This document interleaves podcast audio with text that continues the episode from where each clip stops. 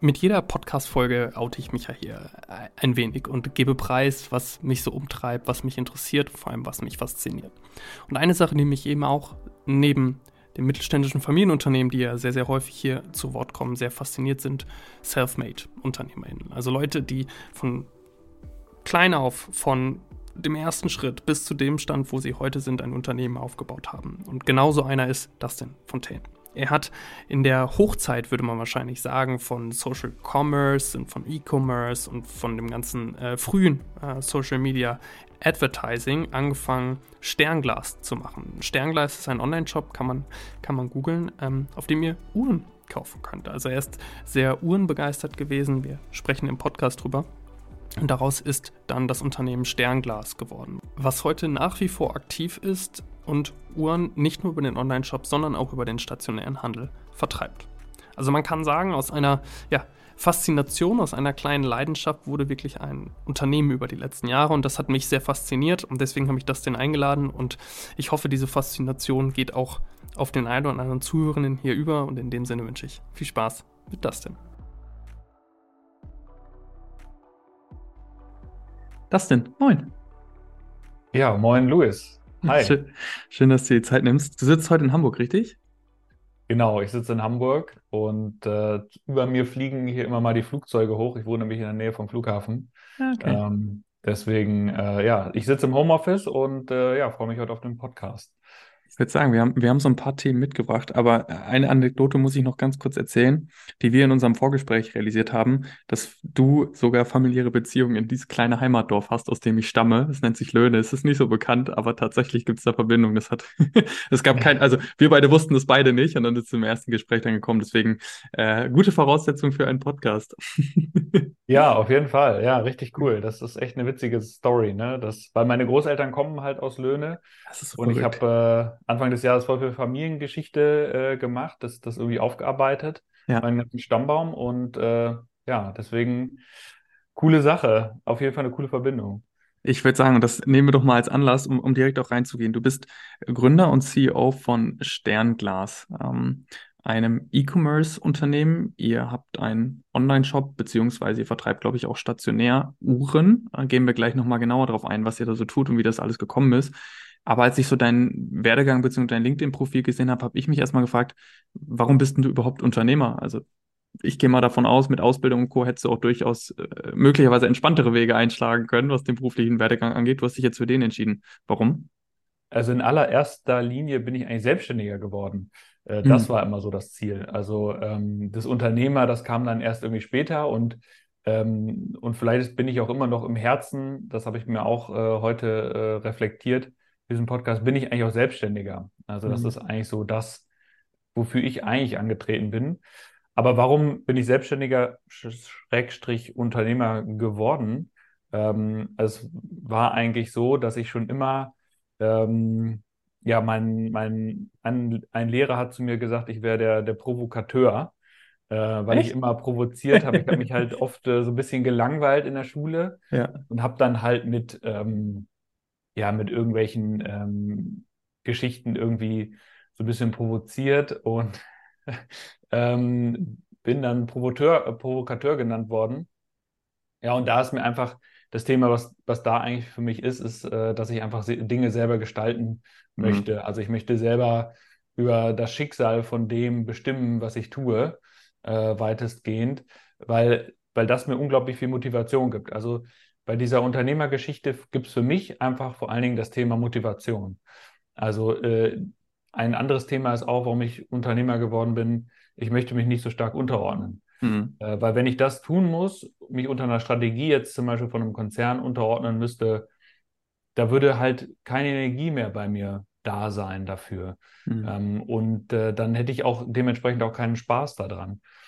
Ähm, und was ich auch möchte oder warum ich das auch, ein anderer Grund ist auch, ich möchte auch Micromanager sein dürfen.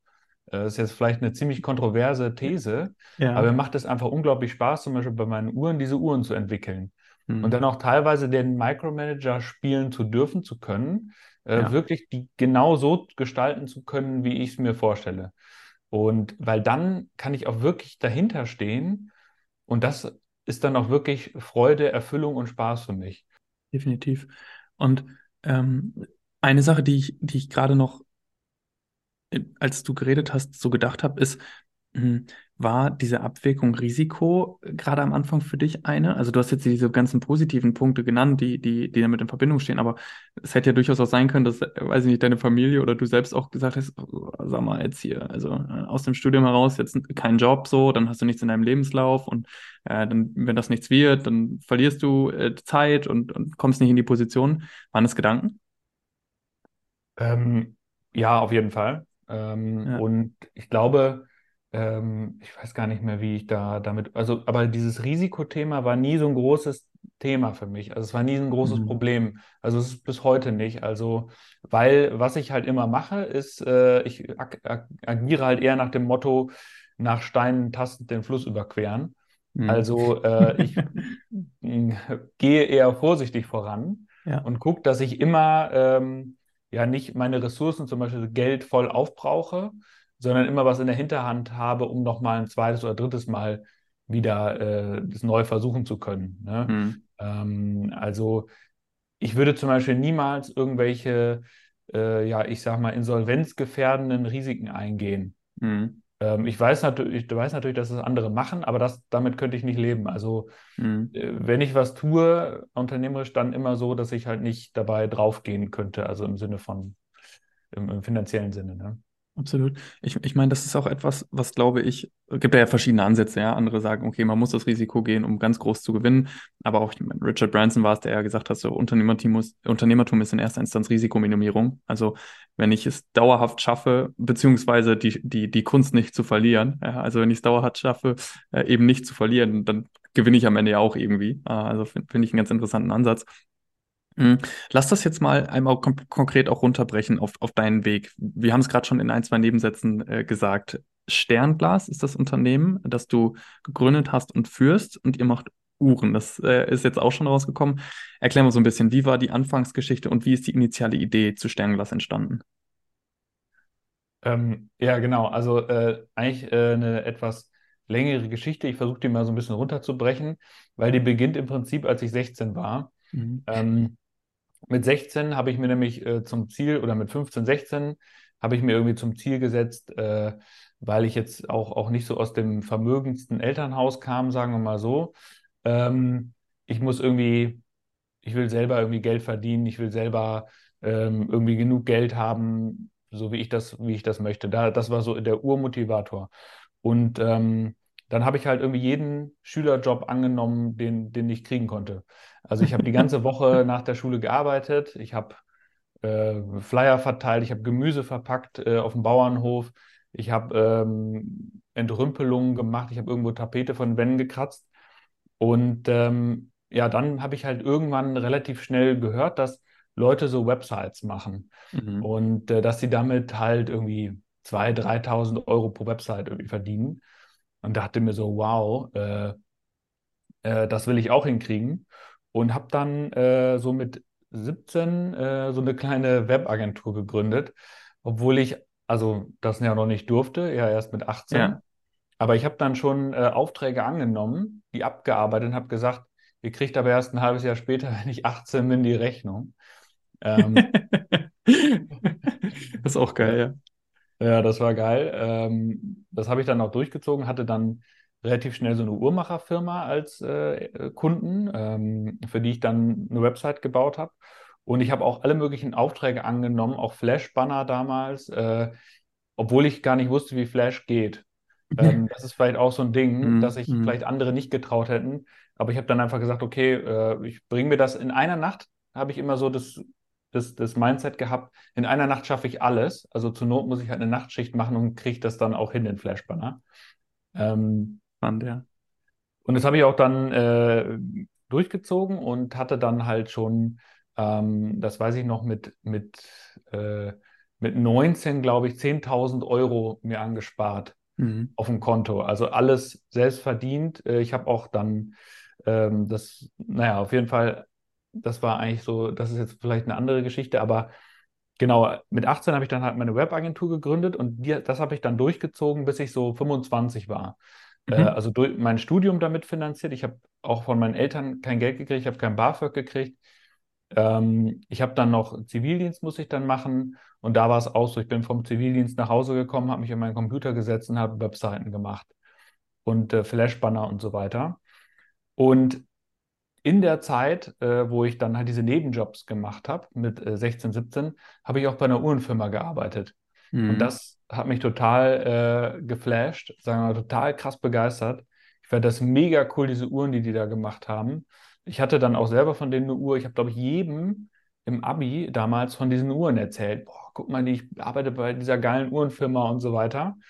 Und ja, irgendwann mit 21 als ich dann auch, irgendwann habe ich für diese Uhrenfirma dann auch deren Website gemacht. Das war dann ein richtig großes Projekt für mich, also mhm. riesig. Da habe ich mich auch ein bisschen dran verschluckt, weil da ging dann nicht mehr in einer Nacht, mache ich mal eben irgendwas fertig, sondern da äh, war es dann richtig schwierig und da habe ich richtig gekämpft auch. Ja. Ähm, und ja, da war dann irgendwann mal so ein Meeting. Da sollte ich dann mal irgendwie auch für irgendwie eine Subfirma von denen irgendwie eine Website machen. Dann habe ich irgendwann gedacht, so, hey, warum so, die hatten halt Uhren im Luxussegment für so 1000 Euro aufwärts. Und ich habe mich gedacht, habe mich immer gefragt, warum gibt es diese schön designten Uhren nicht auch in bezahlbar zum mhm. bezahlbaren Preis? Ähm, und mit der Idee bin ich dann irgendwie, irgendwie schwanger gegangen. Und dann sind so ein paar richtig dumme Sachen passiert. Und dann war es nämlich, das war so, ja, da, das muss so 2011, 2012 gewesen sein.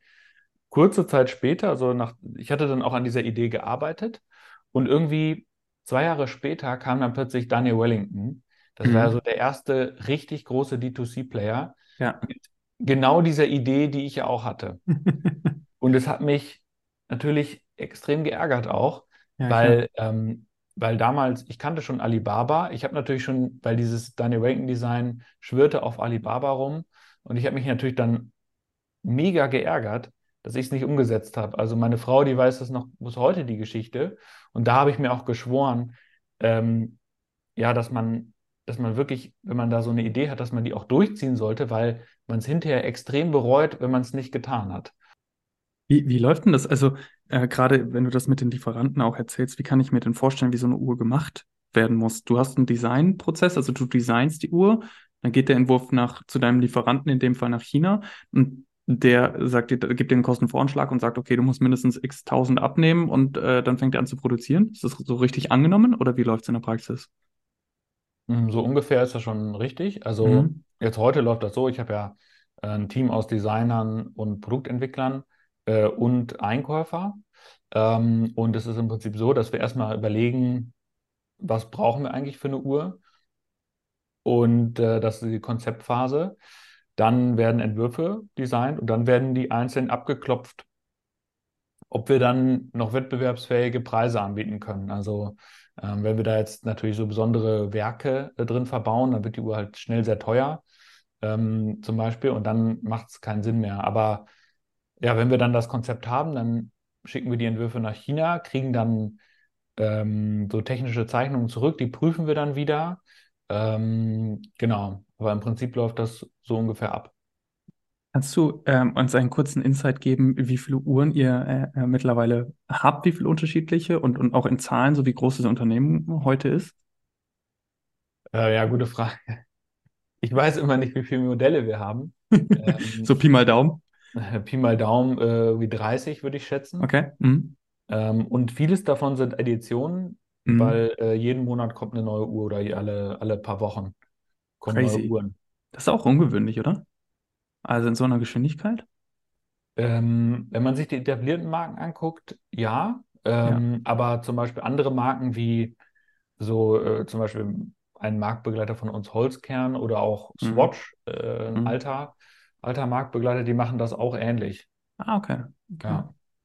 Okay, und dann äh, ist der Prozess so, genau, ihr, ihr designt die letztendlich, prüft es nach, äh, nach China zu einem Lieferanten, prüft die technischen Details und gibt es dann letztendlich über eure Vertriebskanäle, primär den Online-Shop. Ich habe aber auch gesehen, ihr seid zum Beispiel bei Christ auch gelistet.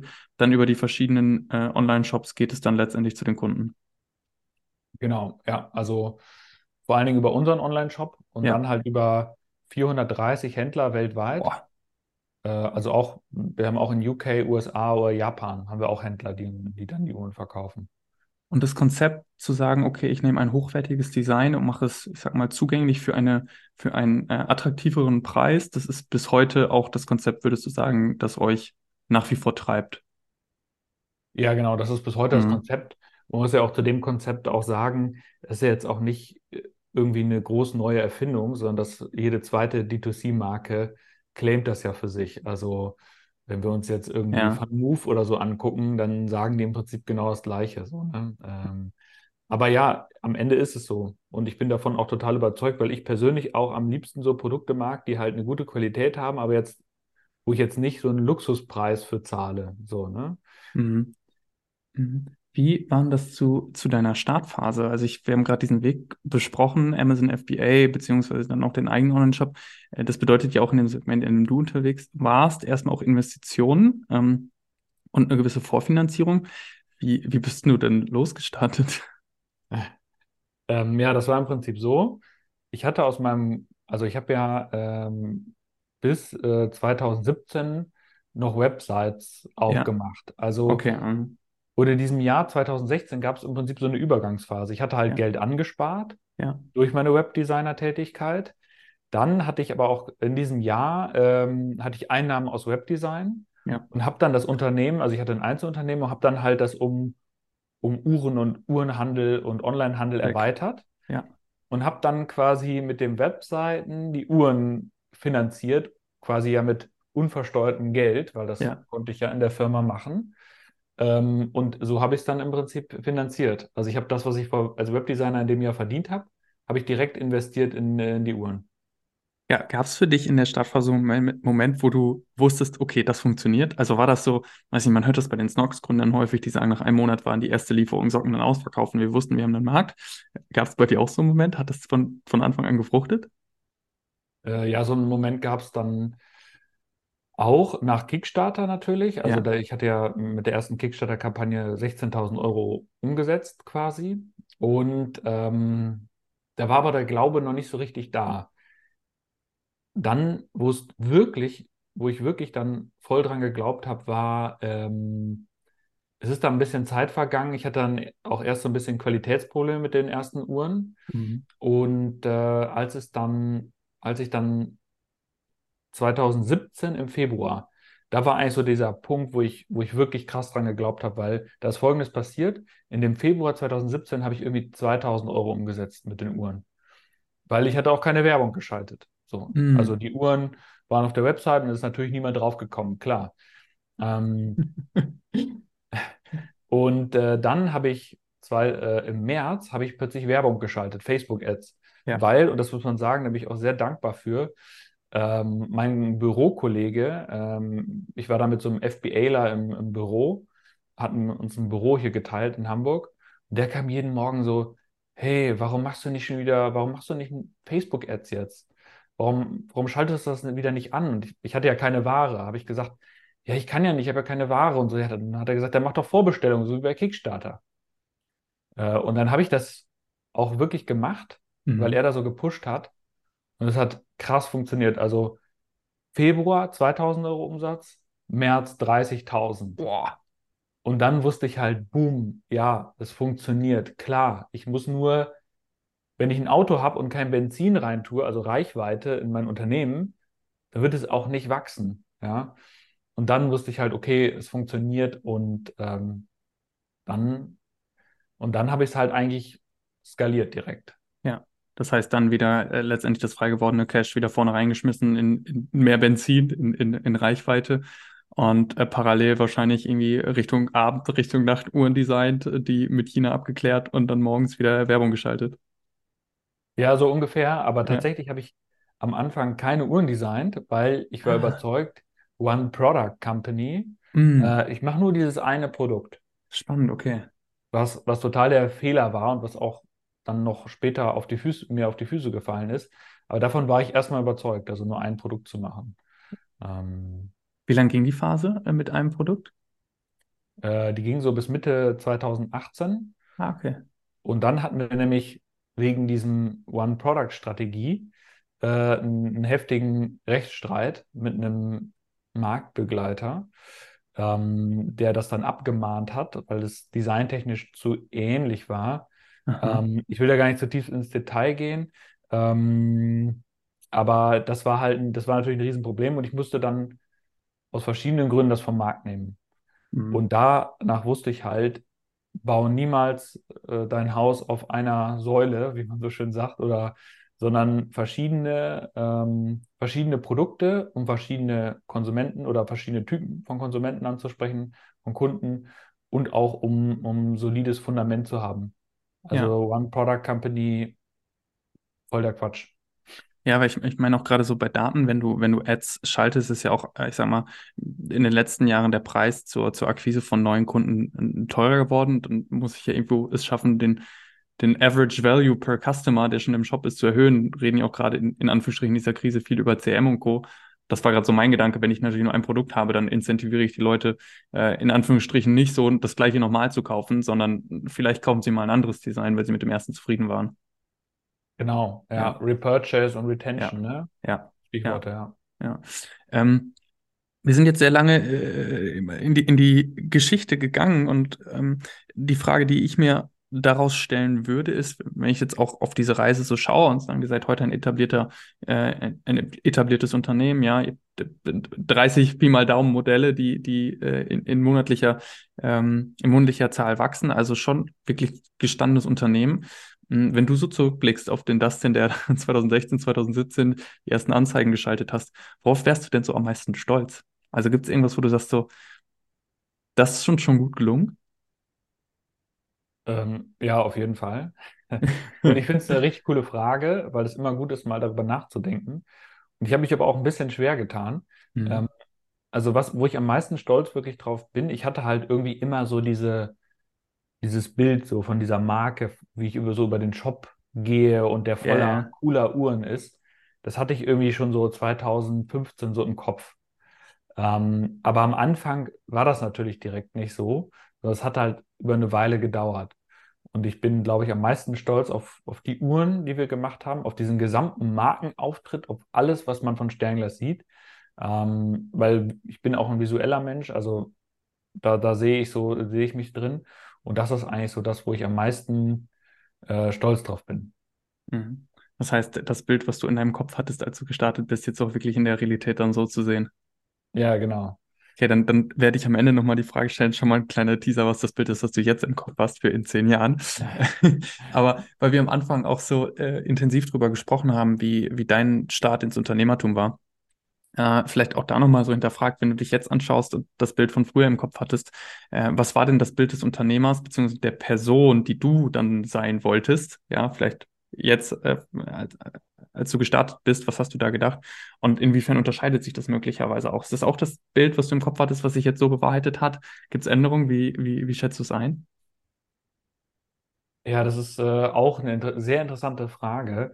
Ähm, also ich ich habe ja schon gesagt, ich sehe mich als im Herzen eigentlich als Selbstständiger. Ja. Also ich sehe mich gar nicht als, äh, als Unternehmer. Ähm, und ja, der und das Bild des Selbstständigen, was ich am Anfang im Kopf hab, war, hatte, war natürlich, ja, der ist immer unterwegs in seinem Auto, hat hier seinen, seinen Kopfhörer irgendwie und telefoniert äh, und ist immer im Stress.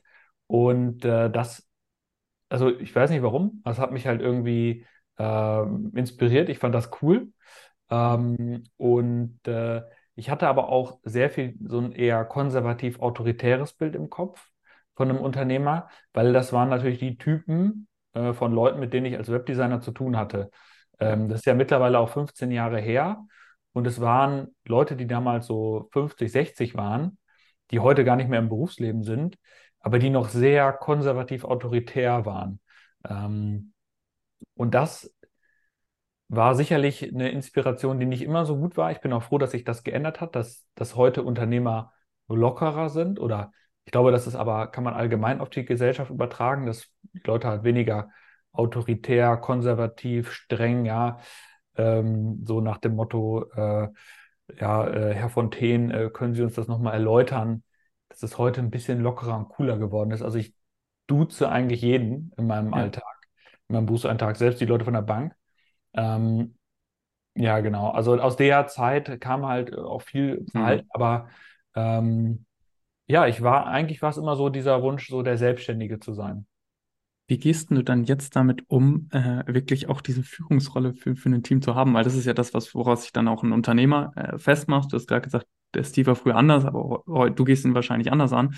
Heute, ähm, wie, wie ist denn das so für dich jetzt in dieser Rolle zu sein? Ist das so cool? Kultur und Führung ist etwas, in das ich mich auch reindenke und es mag mich reinzudenken? Oder sagst du eigentlich, im Herzen schlummert dann noch die Person, die, die nachts die Uhren designt und morgens wieder Ads anschaltet? Äh, wie, wie nimmst du dich da gerade wahr in dieser Phase des Unternehmens? Also ich glaube, dass man Führung auf ein Minimum reduzieren kann, wenn man im Hiring die richtigen Leute einstellt. Und das mhm. sind für mich vor allen Dingen Menschen mit Berufserfahrung. Ähm, weil das habe ich am Anfang krass unterschätzt. Ich habe gedacht, jeder ist ja. so wie ich, ja, äh, kann sofort alles.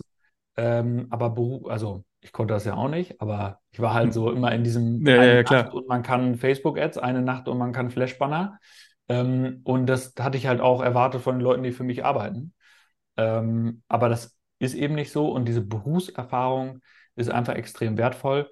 Und da vor allen Dingen Leute, die halt viel Arbeitserfahrung haben, also die viel schon irgendwo gearbeitet haben und wissen, wie man sich in einem Unternehmen richtig gut verhält. Und deswegen, das ist heute glaube ich, so ein, der, der, der wichtigste Punkt, erstmal sich die richtigen Leute an Bord zu holen. Dann ist schon mindestens 50 Prozent der Führung getan. Ich finde das super interessant, weil gerade wenn ich am Anfang stehe, habe ich ja immer diesen Trade-off im Kopf. Okay, gebe ich jetzt in Anführungsstrichen viel Geld meines Einkommens weg für eine Person, die, die eben erfahren ist, oder hole ich mir zwei, drei Werkstudenten, ein, zwei, drei Werkstudenten, die die deutlich günstiger sind und womit ich dir die gleiche Arbeitszeit in Anführungsstrichen mir beschaffen kann, ähm, zu einem deutlich günstigeren Preis. Und meine Erfahrung ist auch aus den Gesprächen, dass letzteres, also unerfahrene Menschen, gerade zu Beginn, eigentlich nur dazu führen, dass ich als derjenige, der es gegründet hat oder der, der das Team letztendlich führt, Doppelarbeit hat und gar nicht mehr so effektiv ist wie vorher. Und das ist ja eigentlich genau das, was ich nicht erreichen wollte. Also ich wollte ja eigentlich hier produktiver und effektiver werden durch Hirings, aber genau das Gegenteil passiert. Deswegen finde ich diese Erkenntnis gerade sehr spannend zu sagen, auch am Anfang schon früh auf erfahrene Leute zu sitzen, auch wenn es finanziell in Anführungsstrichen erstmal der, ja, erstmal der saure Apfel ist, in dem ich dann beiße. Ja, auf jeden Fall. Also eigentlich, ja, genial, wie du das gerade beschrieben hast, weil genau äh, das ist im Prinzip auch das Problem gewesen bei mir am Anfang. Und ähm, auch aus einer, aus, einem, aus einer Idee heraus, weil man hat ja immer damals gehört, Rocket Internet. Das war ja, ja noch so ja. bis, bis 2020 so das Thema. Und da war es ja immer so, ja, so eine Armee von Praktis führt da tausende Leute. Das ganze Unternehmen läuft mit Praktis und die ganzen Startup hatten immer alle nur Praktis. Und ja, wie, wie dumm eigentlich. Also äh, nicht umsonst werden ja erfahrene und gut ausgebildete Leute besser bezahlt als ein Praktikant, ja, weil diese Erfahrung einfach zählt. Was wäre denn in einer Welt, in der quasi jeder jeden Job machen könnte und Erfahrung nichts zählen würde? Das wäre wär absolut weird, so, ne? Und ähm, ist eigentlich verrückt, dass es damals so rumgeisterte in der, in der Medienlandschaft und ich habe mich auch davon beeinflussen lassen. Ich habe gedacht, es ist cool und gut, viele Leute zu haben, viele Praktis, Werkstudenten und so weiter. Und äh, das war ein ziemlicher Fehler. Ähm, ja.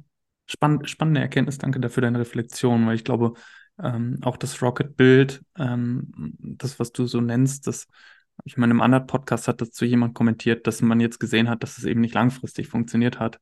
Äh, also ähm, sehr kurzfristig, glaube ich, klingen diese Anzahl von Menschen dann tendenziell gut, ja, und es macht ordentlich was her. Ähm, aber die Frage ist ja viel eher, wie kann ich langfristigen Erfolg sicherstellen? Und das ähm, geht, wenn die richtigen Le Leute, also diese schöne Metapher, im, am, im Bus sitzen, ja, und äh, mit einem die gleiche Reise bestreiten. Voll, mhm. ja. Vielleicht noch eine andere Facette angeschnitten, ähm, bevor wir dann auch so in, in ein, zwei, drei Abschlussfragen gehen. Wir haben äh, darüber gesprochen, dass du am Anfang sehr stark äh, Akquise dann über Facebook Ads und, und äh, Paid Marketing gemacht hast. Das war eine Phase 2017, 18, wo ähm, äh, ich sag mal so, so lapidar das auch noch ging.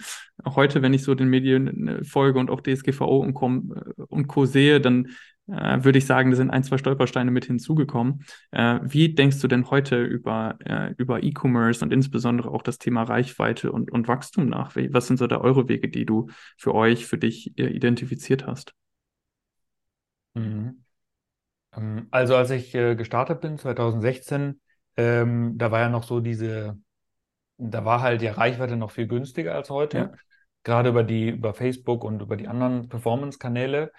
Ähm, ich habe aber dann damals immer gedacht, okay, das muss den Leuten, die in den 80er Jahren als Privatfernsehen hochkamen, wo man voll günstig wahrscheinlich auch im Privatfernsehen auf RTL oder so Werbung schalten konnte, äh, ähnlich gegangen sein.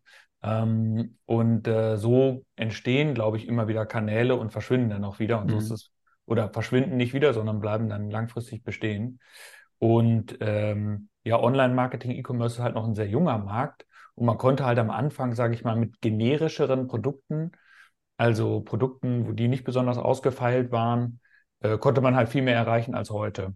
Ja, die Metriken haben sich nur verändert und du musst wissen, wie du das Spiel spielen musst, äh, aber es funktioniert nach wie vor profitabel. Ja, voll. Verstanden. Okay, verstanden. Okay, ähm, ich hatte es eben in der, in der Frage davor schon kurz angekündigt. Ich habe noch so ein paar Fragen jetzt zum Ausklang, die vielleicht auch so ein bisschen den Blick in die Zukunft geben. Ähm, eine Frage, mit der ich gerne starten würde, ist ähm, auch nochmal so zurückblickend auf deine unternehmerische Reise. Hm, Wir sprechen gerade viel über Deutschland als, als Wirtschaft, ja, als Industriestandort, als äh, Begriffe, die Deindustrialisierung und Deglobalisierung etc. Wir können es ganz groß machen und auch über die junge Generation, die vielleicht nicht mehr so die Arbeitsmoral hat wie ältere, so zumindest wird geschrieben. Hm, Wenn du auf dich schaust und, und guckst, wie du dein oder Sternglas aufgebaut hast, dein Unternehmen, welchen unternehmerischen Skill würdest du dir wünschen, dass es den gesellschaftlich gibt, um vielleicht diese ja, diesen Makrotrend, diese Lethargie, die wir gerade erleben, vielleicht auch so ein bisschen aufzubrechen? Ja, coole Frage, weil ich äh, irgendwann schon ein Jahr her mal, als so Corona noch, was noch mit den Masken war und so, ähm, mal in der Deutschen Bahn saß und äh, im Speisewagen und dann der Kellner irgendwie mit mir sprach und äh, mir erzählte, ja, hier in Deutschland geht ja alles den Bach runter und alles schwierig und irgendwie, ähm, man kann ja hier nichts mehr werden. Mhm. Und dann dachte ich so, ey, sorry, aber also stimmt einfach überhaupt nicht, weil ich habe schon so viele Leute gesehen in meinem Umfeld, die aus dem Nichts äh, was erreicht haben. Und ich finde das auch echt schwierig, dass immer ja auf dem Standort Deutschland so rumgehackt wird, weil für, auch für Unternehmer gibt es super viel Support. Also ich habe so viel Support gekriegt. Ich habe vom Land Hamburg habe ich einen Kredit bekommen. Mhm. Ähm, ich habe, äh, es gibt unglaublich viele Angebote. Hier in Hamburg und auch in anderen Städten geben sich die Leute echt Mühe und man kann wirklich viel aus Beratungsangeboten ziehen. Und es ist beileibe nicht so, dass man hier, dass man in Deutschland nichts mehr erreichen kann, also nicht nur, wenn man aus irgendwie einer wohlhabenden Familie kommt, sondern also wirklich, ich habe echt Leute gesehen, ja, äh, die noch, noch nicht mal besonders gut ausgebildet waren oder irgendwie finanzielle Ressourcen hatten, die was erreicht haben. Mhm. Und deswegen finde ich, das größte Problem ist eigentlich so das Mindset, dass es so schlecht geredet wird, obwohl eigentlich so viel möglich ist. Ja, Mhm. weil es muss hier, es le- erleidet ja auch niemand Hunger und selbst wenn man es nicht schafft, im allerschlimmsten Fall die Privatinsolvenz, die dauert auch nur noch drei Jahre, was ich gut finde. Ähm, und ja, es ist einfach, äh, einfach so diese Glaubenssätze. Das heißt, die, die, ähm, ich sag mal, die Folgerung daraus für dich ist auch, um jetzt letztendlich wieder so eine Aufbruchsstimmung äh, zu erzeugen, äh, braucht es zuallererst einmal so diese Bereitschaft zu sagen, äh, hier geht was, ja, und auch, auch, auch äh, ja, vielleicht die Selbsterkenntnis, dass man nicht die Schuld abschieben darf auf andere, äh, sondern äh, die Umstände nicht dafür verantwortlich macht, wenn es selbst nämlich nicht funktioniert. Und vielleicht damit auch in Verbindung ein gewisser Mut. Das ist zumindest was ich gerade so, so rausgehört habe. Ist das aus deiner Sicht so richtig dargestellt? Würdest du noch was ergänzen? Genau, also aus einer unternehmerischen Brille sehe ich aber auch noch, das würde ich gerne noch ergänzen, Ja. dass der Aufbruch da ist, weil ich sehe so viele kreative Unternehmer, äh, gerade wenn ich jetzt Social Media mal öffne, die, die was, die da was unternehmen. Ähm, und ich, und ich sehe 18-Jährige, die schon die gan das Ganze, weil es heute so viel Wissen verfügbar ist, was früher halt schwieriger war, weil man musste Bücher lesen, teilweise auch auf Englisch. Heute ist das alles übersetzt und man kann sich heute noch viel einfacher selbstständig machen mit seinem Laptop von zu Hause aus, ohne wenig Kapital. Also ich empfinde es auf jeden Fall einfacher als vor Mhm. 15 Jahren, wo ich gestartet bin. Und deswegen, ähm, und das, das nutzen die Leute ja auch. Und der Aufbruch ist da. Also ich finde, wir sind gerade in der Aufbruchstimmung. Und klar sieht man vielleicht, dass es weniger Gründungen gibt. aber ich habe auch das Gefühl, dass die Qualität gestiegen ist, mhm. weil nicht mehr jeder mal so ein Gewerbe anmeldet, sondern wenn man was macht, dann macht man es auch richtiger. Und mhm. das ist ja eigentlich das, was, was gesellschaftlich gewollt ist, dass es halt eine hohe Qualität hat. Trotzdem muss ich sagen, und das wäre so der einzige Kritikpunkt an dem, bei dem gesellschaftlichen, ähm, ich glaube halt auch, dass viele wirklich, wirkliche Veränderungen, gerade was so äh, im politischen Rahmen passiert, also jetzt auch, dass wir den Klimawandel, dass, dass da irgendwie drei Gänge weitergeschaltet wird und dass es noch konsequenter gemacht wird, dass sowas auch viel mit der, mit der Boomer-Generation zu tun hat, mhm. weil die Babyboomer ja wegen dem demografischen Wandel halt einfach aktuell in der Überzahl sind, auch was das, was das Wählerverhalten angeht, also sind halt einfach die größte mhm. Wählergruppe und wählen natürlich auch die Parteien oder die Themen, die für sie am relevantesten sind. Und das sind natürlich nicht unbedingt immer die zukunftsgerichtetsten Themen, sondern halt vor allen Dingen erhalten. Und ich glaube, dass politischer Wandel dann wirklich in einem viel schnelleren Tempo voranschreiten wird in 10 bis 20 Jahren, wenn diese Wählergruppe halt nicht mehr, nicht mehr wählt. Ja, entweder weil sie ja, traurigerweise verstorben ist, sind sie auch, ist ja auch eine, eine traurige Sache, weil das sind ja auch unsere Eltern, Großelterngeneration. Ähm, aber trotzdem glaube ich, dass dann erst der wirkliche Wandel passieren wird und dass sich dann sehr schnell sehr viel verändern wird.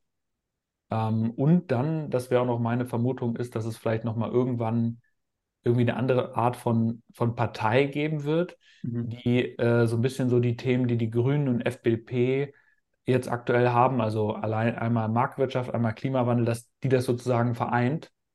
Das könnte ich mir auch vorstellen. Das ist nochmal mhm. eine, dass das auch nochmal deutlich viel Wandel auslösen könnte. Mhm. Ich finde gerade, ähm, beziehungsweise ich denke auch in der letzten Zeit sehr häufig über diesen Generationenkonflikt und die Generationenbegriffe nach, weil ich auch das in einem etwas größeren Kontext sehe, als einfach nur zu sagen, ja, die Alten sind fleißig, die Jungen sind faul, um es mal ganz, ganz überspitzt darzustellen. Das entspricht halt nicht ganz der Wahrheit, beziehungsweise es liegen halt noch viel, viel mehr Einflussfaktoren dahinter. Ähm, und deswegen äh, kann, kann ich dem schon was abgewinnen. Äh, letzte Frage für heute. Ich hatte es eben mittendrin schon einmal angekündigt. Äh, du hattest ein Bild vor Augen von, von Sternglas, wie es, heute ist. Was ist dein Bild, was du im Kopf hast, wie es in den nächsten Jahren wird?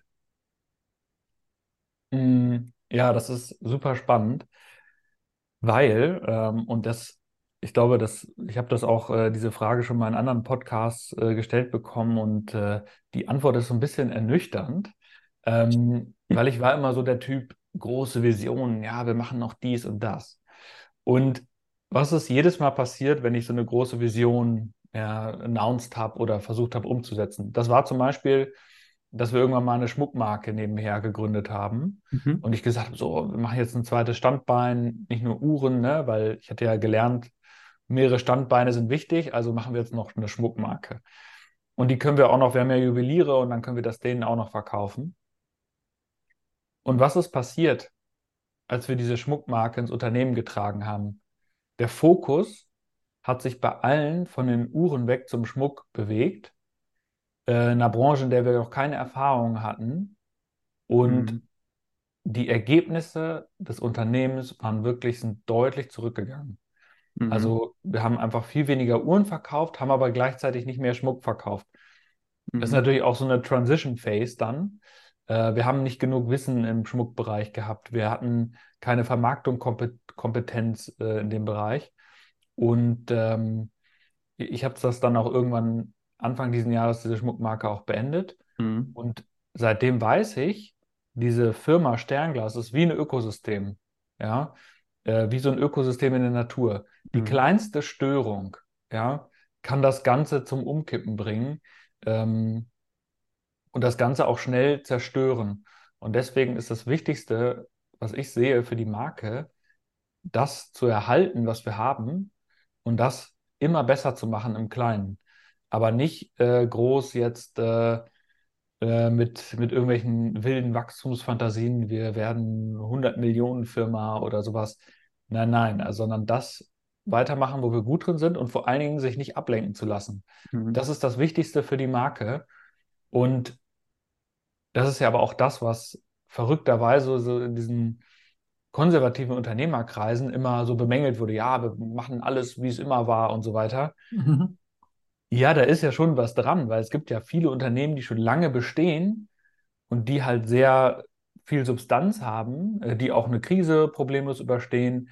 Äh, ja, wie ein Baum, der schon seit 100 Jahren da steht, den dann auch kein Sturm und kein Blitzeinschlag mehr, mehr umbringen können, sondern diese Substanz, die sehe ich auch in der Firma Sternglas, wenn, wenn wir dann nicht irgendwie, wenn da nicht irgendwelche dummen Sachen passieren, sagen wir mal so. Ja. Oder irgendwelche, ja. Ja, okay, verstanden. Das heißt, äh, ein sehr fokussierter, disziplinierter Weg, um äh, das äh, äh ja, Nutzererlebnis, das ihr heute schon bietet, einfach auch mit in die nächsten Jahre zu tragen und da weiter an Stelle 1 der, der Entscheidung der Konsumenten zu bleiben oder zu sein. Yes, genau das ist es.